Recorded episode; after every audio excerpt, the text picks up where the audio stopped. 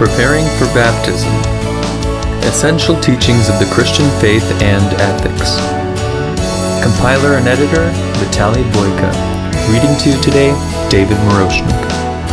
Doctrine about Jesus Christ. Statement of Faith. We believe that Jesus Christ, the Son of God, is God eternal, who has no beginning or end. He is also the creator of the universe. We believe God the Son existed with the Father from eternity past. Before the creation of the world, God foreordained the Son to be a sacrifice for the propitiation of sin and the redemption and salvation of the entire human race. God the Son became a man, yet retained the fullness of his deity, being both fully God and fully man. He was conceived of the Holy Spirit and born of a virgin. He was without sin. Jesus Christ is the only Savior of the world, promised to us by God. Christ redeemed us with his blood and became the only mediator between God and man. By his death and resurrection, Christ defeated the devil and death. He frees believers from eternal punishment. Having arisen from the dead and ascended into heaven, Jesus Christ is the head of the church. Now, in glory, he gives eternal life to those who believe in him, and he intercedes for his children before the Father. He will be the judge of the universe and its king forever and ever. Importance of the doctrine of Jesus Christ. The doctrine about the person and work of Jesus Christ is the foundation of all Christian beliefs. To be a Christian is to follow Christ. The salvation of a person's soul is dependent upon what he or she thinks about Christ. Christianity, as a religious teaching, revolves around the person of Christ.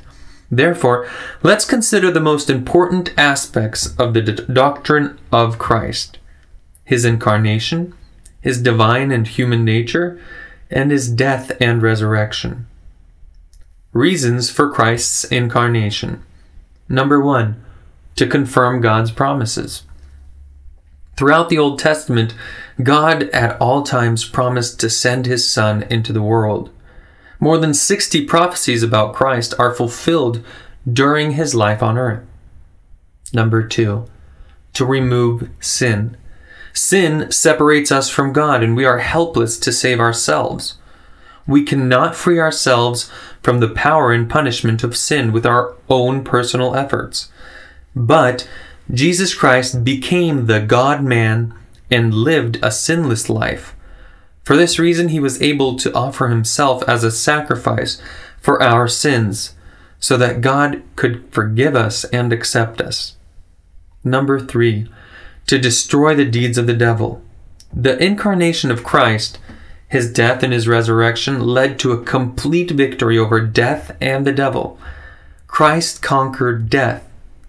He defeated Satan's power over those who are saved that through death he might destroy him who had the power of death, that is, the devil, written in Hebrews chapter 2, verse 14. Number 4, to show us an example of a holy life. Christ was blameless in his words, actions, and character. He is an example of how God wants us to live.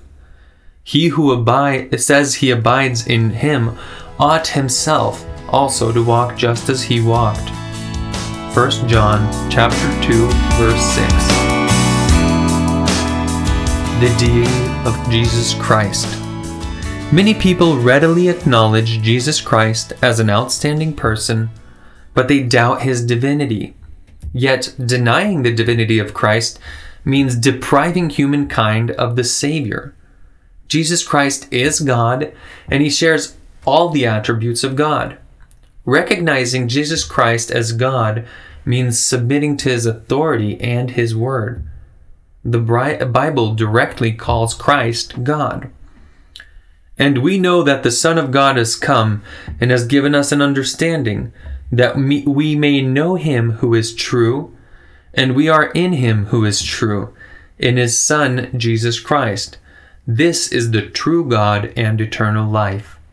1 John chapter 5 verse 20.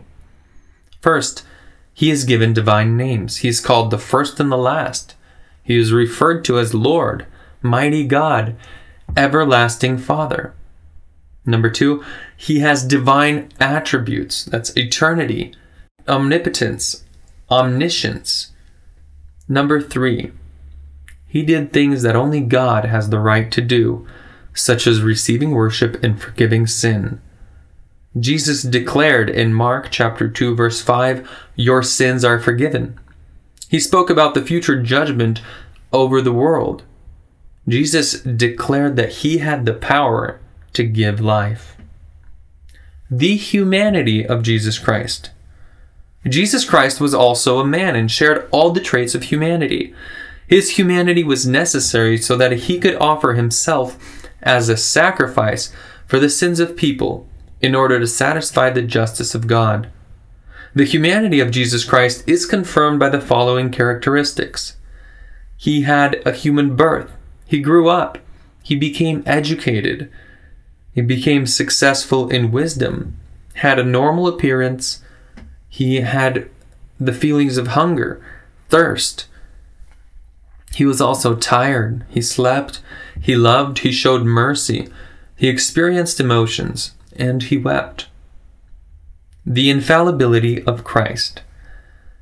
As all humans do, Jesus Christ lived within the limitations of God's created order.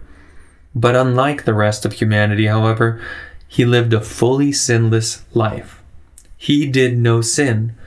It is written in 1 Peter chapter 2 verse 22 but was in all points tempted as we are, yet without sin. Hebrews chapter 4, verse 15. The importance of the death of Christ. It is the main condition for our salvation. We are reconciled to God through the death of Christ. God's righteousness required that sin be punished. Christ took it upon himself the punishment of all sinners when he had suffered and died. The extent of Christ's death. Christ died for all sin. Although Jesus died for the sins of all the people in the world, only those who accept him with faith and come to him with repentance will receive salvation. Christ's resurrection. His resurrection testifies to his deity. Apostle Paul tells us that Christ's resurrection was a sign or proof of his divinity, and declared to be the Son of God with power, according to the Spirit of holiness, by the resurrection from the dead, written in Romans chapter 1 verse 4. Christ's resurrection assures us of our resurrection. Christ's resurrection is the guarantee of our bodily resurrection as well. Also, the resurrection of Jesus Christ assures our justification, who was delivered up because of our offenses and was raised because of our justification. Romans chapter 4 verse 25. If Christ had remained in the tomb, there would be no justification for us. However, his resurrection proves that the work was done, the price was paid, and God is forever satisfied with Christ's atonement for sins. What does the term justification mean? Justification is the action of God through which he declares the believer innocent for the crimes that he committed. How to become like Jesus. For to this you were called, because Christ also suffered for us leaving us an example that you should follow his steps. 1 Peter chapter 2 verse 21. Number 1. Study and read about Jesus Christ as much as possible.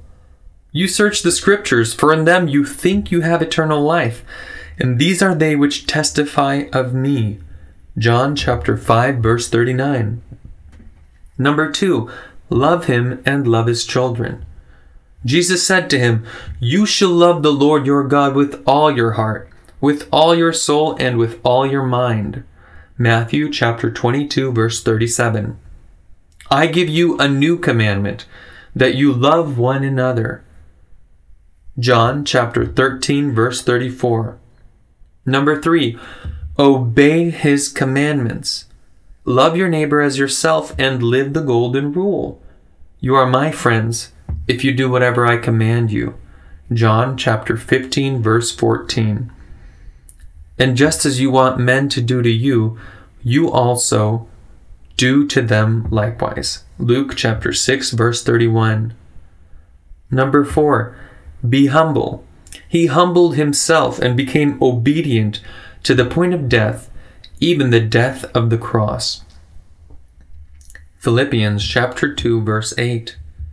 Number 5. Forgive others. Do not hold on to grudges or bitterness. Bearing with one another and forgiving one another, if anyone has a complaint against another, even as Christ forgave you, so you also must do. Colossians chapter 3 verse 13. Devote yourself to serving Christ. If anyone serves me, let him follow me. And where I am, there my servant will be also. If anyone serves me, him my Father will honor. John chapter 12 verse 26. Number 7. Be ready to be persecuted as a follower of Christ. Remember the word that I said to you A servant is not greater than his master. If they persecuted me, they will also persecute you. John chapter 15, verse 20. Important to remember reasons for incarnation of Christ to confirm God's promises, to remove sin, to destroy the deeds of the devil, and to show us an example of holy life. The uniqueness of Christ's nature. God the Son became a man yet retained the fullness of his deity, being both fully God and fully man. He was conceived of the Holy Spirit and born of a virgin. There was no sin in him. The deity of Jesus Christ. He is given divine names. He has divine attributes. He accepted worship as God. He forgave sins. And he has the power to give life the humanity of Jesus Christ. He was born and grew up as a person. He had the same physical needs as all people. He expressed feelings and emotions as all people do. The importance of the death of Christ. God can forgive sin only when a punishment is received. Jesus died for the sins of all people in the world. Key verse but God demonstrates his own love toward us, in that while we were still sinners, Christ died for us. Romans chapter 5, verse 8.